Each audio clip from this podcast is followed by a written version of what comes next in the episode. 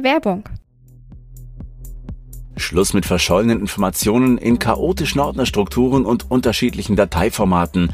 Mit OnTech AI findest du internes Unternehmenswissen in Sekundenschnelle. Egal ob Anleitungen, vergangene Projekte oder andere wichtige Informationen, ermögliche ein schnelleres Onboarding für neue Mitarbeiter und bewahre wertvolles Wissen von ausscheidenden Mitarbeitern. Und für deine Kunden biete ihnen immer schnellen Zugriff auf wertvollen Content, zum Beispiel im Kunden-Helpdesk. Entdecke die Zukunft des Wissensmanagements mit OnTech AI. Einfach, sicher und effizient.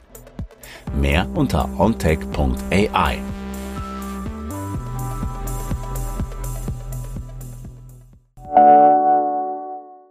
Werbung Ende. Herzlich willkommen zu T3N Weekly. Jeden Montagmorgen berichten wir über fünf Dinge, die zum Wochenstart wichtig sind.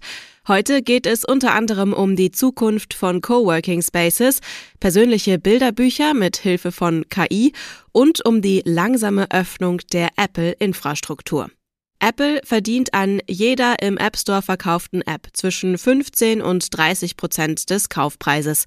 Allein 2022 dürfte der Konzern so zwischen 70 und 85 Milliarden US-Dollar verdient haben. Was für Apple enorm lukrativ ist, wird von der EU jedoch als Markthemmnis angesehen. Bis März 2024 wird Apple daher eine Möglichkeit einführen müssen, um Apps am Marktplatz des Konzerns vorbei auf die Endgeräte der Nutzerinnen zu bringen.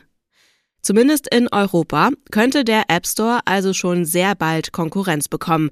Medienberichten zufolge sollen beispielsweise Microsoft und Facebook-Mutter Meta eigene Marktplätze für iOS-Apps vorbereiten. Aber auch an anderer Stelle bekommt Apples Walled Garden erste Risse. Mehr dazu erfährst du gleich hier. Alle Links zu den Artikeln auf t3n.de findest du wie immer in den Show Notes. Los geht's! Für die Kommunikation zwischen Apple-Geräten ist iMessage ein veritabler Ersatz für Messaging-Apps wie WhatsApp oder Signal. Sobald du damit aber Android-NutzerInnen schreiben willst, findet die Kommunikation über die jahrzehntealten Protokolle SMS und MMS statt. Das wird sich zukünftig ändern.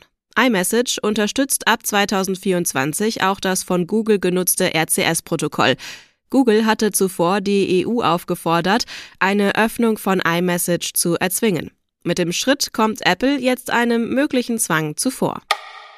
Vom früheren Hype um WeWork ist nicht mehr viel übrig. In den USA hat das Unternehmen einen Insolvenzantrag gestellt. Ein Sinnbild für die gesamte Coworking-Szene? Der Präsident und Vorstandsvorsitzende des Bundesverbandes Coworking Spaces Deutschland hält das Konzept zumindest hierzulande weiter für zukunftsfähig. Das belegen auch Zahlen. 2020 gab es 1200 Coworking Spaces in Deutschland.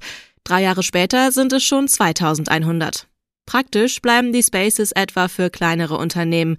Bei einem Durchschnittspreis von 214 Euro pro Monat ist ein Coworking-Büro oft günstiger als eine eigenständige Lösung samt neuer Ausstattung.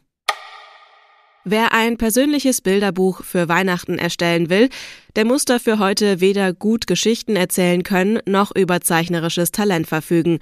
Denn Schreiben und Zeichnen können wir heute einfach der KI überlassen.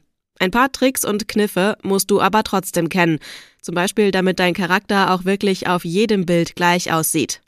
Auf t3n.de haben wir daher den gesamten Prozess am Beispiel von ChatGPT und Midjourney für dich durchexerziert. Wer in der Vergangenheit ein Upgrade von Windows 7 und 8 auf die neueren Versionen Windows 10 und 11 durchgeführt hat, könnte aktuell vor Problemen stehen. Einem Bericht zufolge müssen Nutzerinnen, die etwas an ihrer Hardware verändern, damit rechnen, dass ihre Windows-Version deaktiviert wird. Dann helfe derzeit nur der Kauf eines neuen Lizenzschlüssels.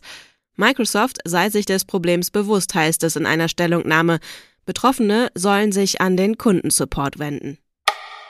Eine Studie des US-amerikanischen Stevens Institute of Technology und der Universität von Illinois legt offen, wie sich ein schlechter Führungsstil von Vorgesetzten auf das Verhalten von Angestellten auswirkt.